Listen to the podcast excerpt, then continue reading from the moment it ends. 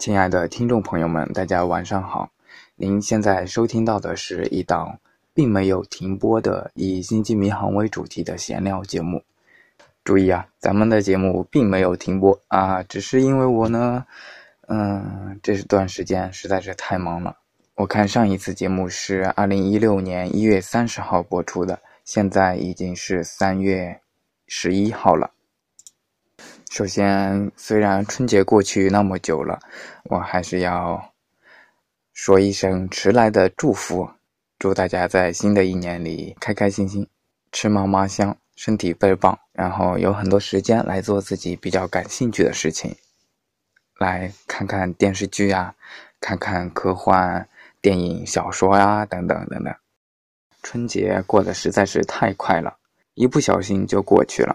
现在想一想，春节真的就像是昨天一样，整个春节也没有过得很开心，也没有过得不开心，总之就是浑浑噩噩就那么过了。然后一晃眼，春节就结束了，又开学了，到了上班的时间。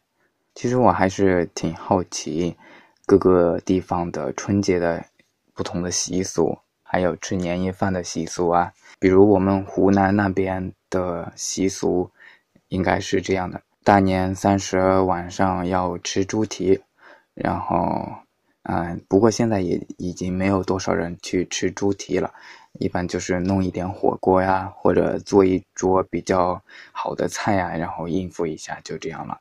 嗯，主要还是猪蹄，可能是因为以前啊物质比较匮乏嘛，也不知道有其他好吃的，所以呢，觉得。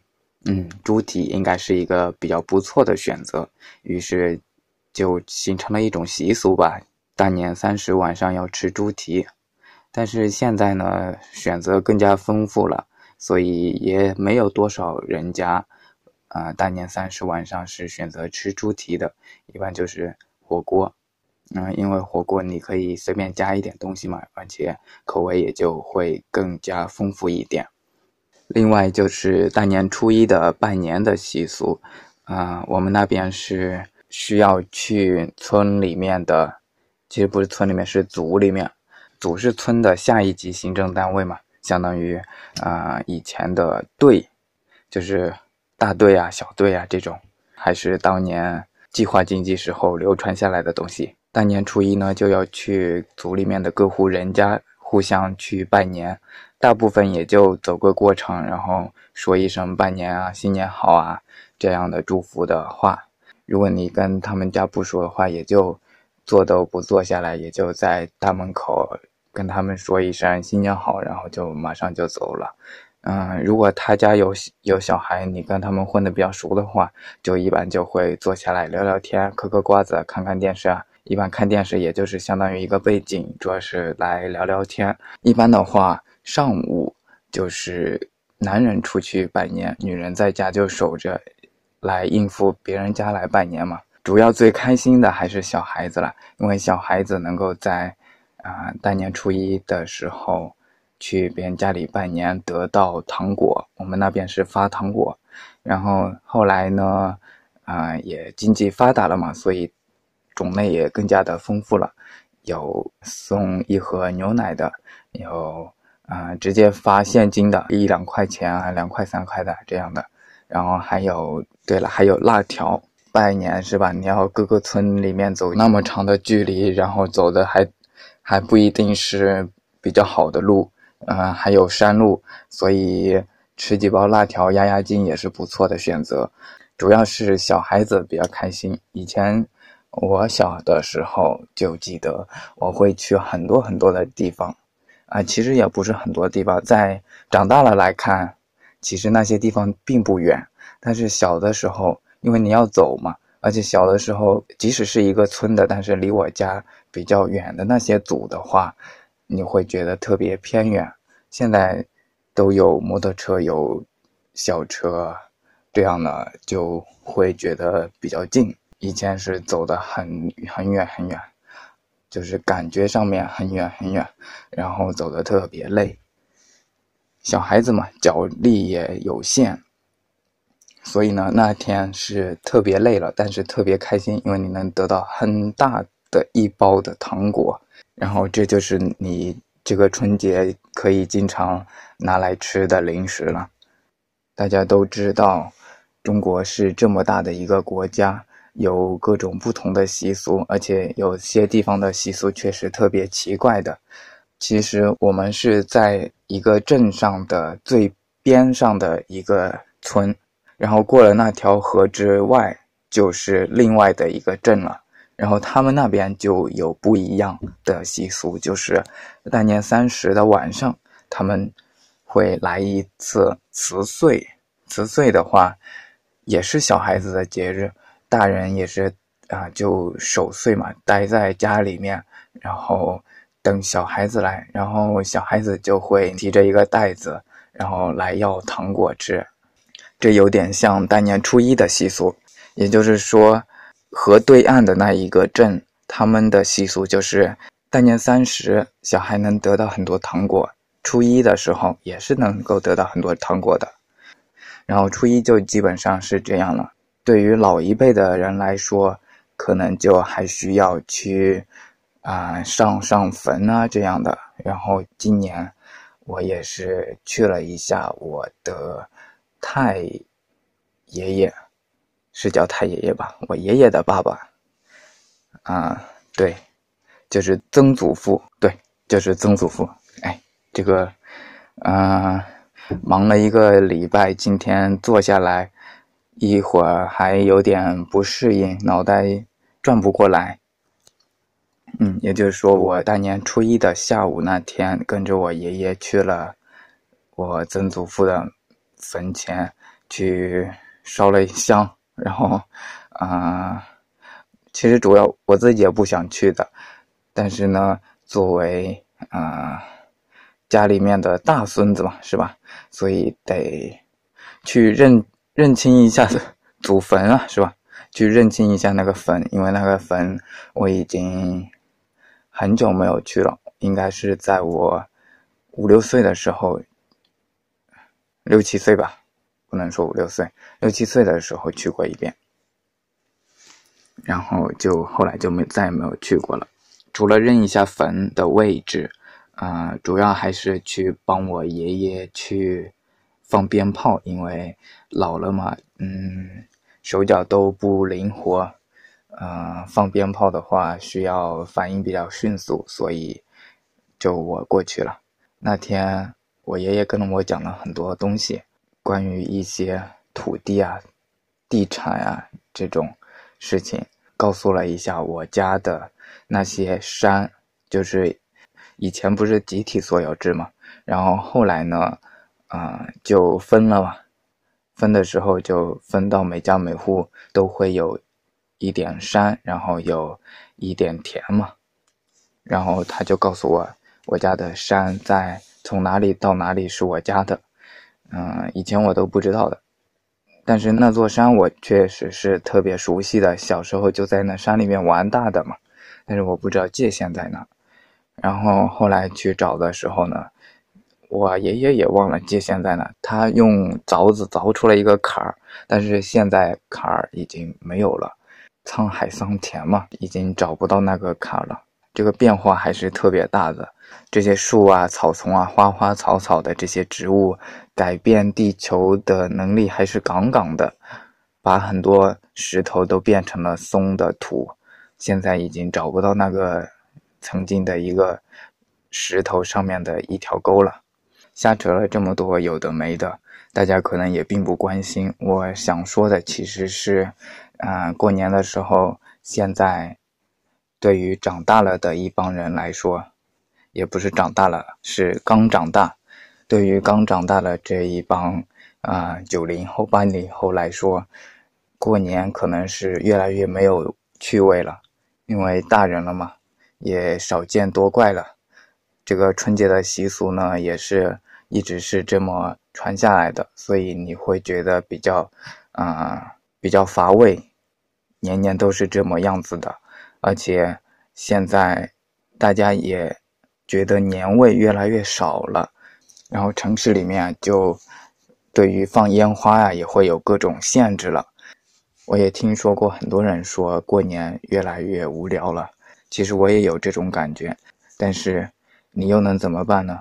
你就把它当做一个假期吧，然后多跟家里人聊聊天呀，然后啊，把以前因为工作和学习的原因没有把剧刷完的，赶紧就趁着这过年的时间把剧看完呀，然后多培养培养自己的其他的兴趣啊。总之就是利用这一点时间，然后好好的充实自己，这样就好了。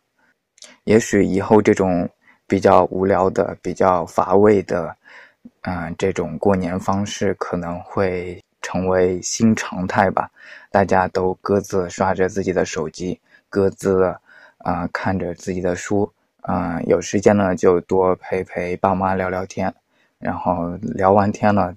爸妈打麻将去了呢，自己就坐下来好好欣赏一下这一年没有看完的电影、电视剧啊，还有书，这样也是挺好的，挺不错的。累了一年之后，能够好好休息一下。本来呢，这个春节我是联系了一个朋友跟我一起来录节目的，可是春节的话，嗯，这种杂事情也比较多。啊，家里的录音环境可能并不具备，所以我就没有去找他。各种走亲戚啊、串门呀这样的事情的话，也不容易想到我要录这期节目。我是到了嗯初初七、初八吧，大概的时候才想起来，哦，我去年联系了一个朋友，说要春节来录节目，所以呢。我就想以后再有时间再找他来录一期吧。我确实发现，如果两个人一起做节目的话，会比较好玩一些。一个人做的话，就会，嗯，怎么说，思维上受到一些限制吧。所以呢，我在这里召集大家啊，如果有空，想找人聊聊天，然后又刚好自己。能够找到有网的地方，那你就通过这根网线连到我这边，就能够好好的来瞎扯淡了，来开开脑洞。如果你关于星际迷航有什么好的脑洞，你都可以给我反馈，都可以拿来跟大家一起分享嘛，这也是一件非常快乐的事情。好了，瞎扯淡到此结束，毕竟这。两万的录音设备不是用来瞎扯淡的。之所以说两万的录音设备，嗯，这个的话来给大家算一下：一台手机啊，一台电脑啊，还有一条非常名贵的单身狗。汪汪汪汪！好了，言归正传，CBS 招了那个 Nicholas Mayer，尼古拉斯梅耶这个人作为新的。《星际迷航》剧集的，嗯，编剧和制片人，这个人是《可汗之怒》的导演。嗯，除了招了这个人之外，他最近还憋了一个大招，就是就是把 Rod Roddenberry 加入了新电视剧的执行制片人。大家听到 Rod Roddenberry。这个就应该猜到了他是谁呀？对了，他就是 Gene Roddenberry 的儿子。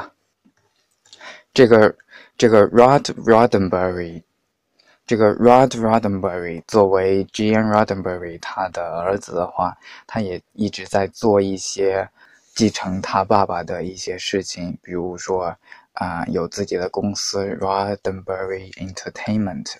也一直在相当于捍卫他家的遗产一样的事情。他具体能够在新的电视剧系列扮演什么重要的角色，那就还要再看了。至于很多教主的粉丝来说，这应该是一个比较好的消息。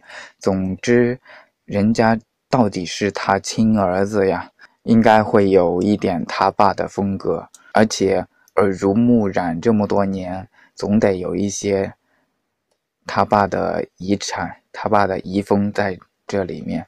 当然，他能不能够做出 Gene Roddenberry 的风格，这个也并不是关键的。主要就是这个剧情要耐看，要好，这就行了。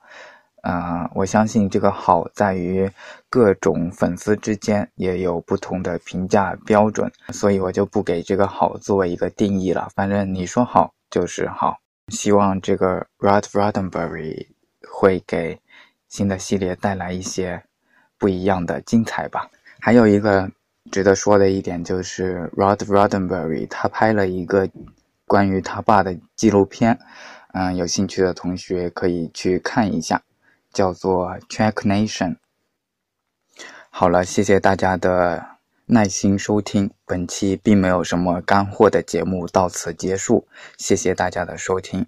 这几天除了在上班的时间之外，我一直在忙里偷闲，在准备憋大招，就是一直在看关于中国科幻发展的一些啊资料。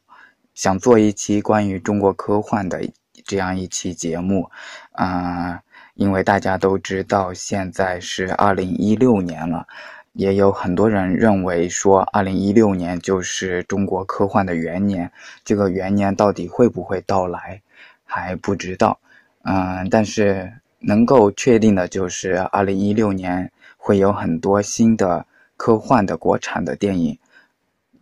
最著名的就是当然要数《三体》了，还有一些并不有名的一些科幻作品也会出来，所以大家敬请期待了。中国科幻的这一期节目，我会继续我的努力，把资料查清楚，然后再给大家来讲讲。如果咱们的听众里面有对中国科幻比较了解的，比如它的历史啊、它的发展啊等等，任何话题比较了解的，欢迎。来信给我联系，邮箱地址是 subspacesignal at qq 点 com，也可以在喜马拉雅的评论区给我留言。如果您不介意的话，咱们找一个时间，通过网上连线的方式来录一期节目，来聊一聊，也是极好的。谢谢大家听我闲聊，敬请期待下一期节目，再见。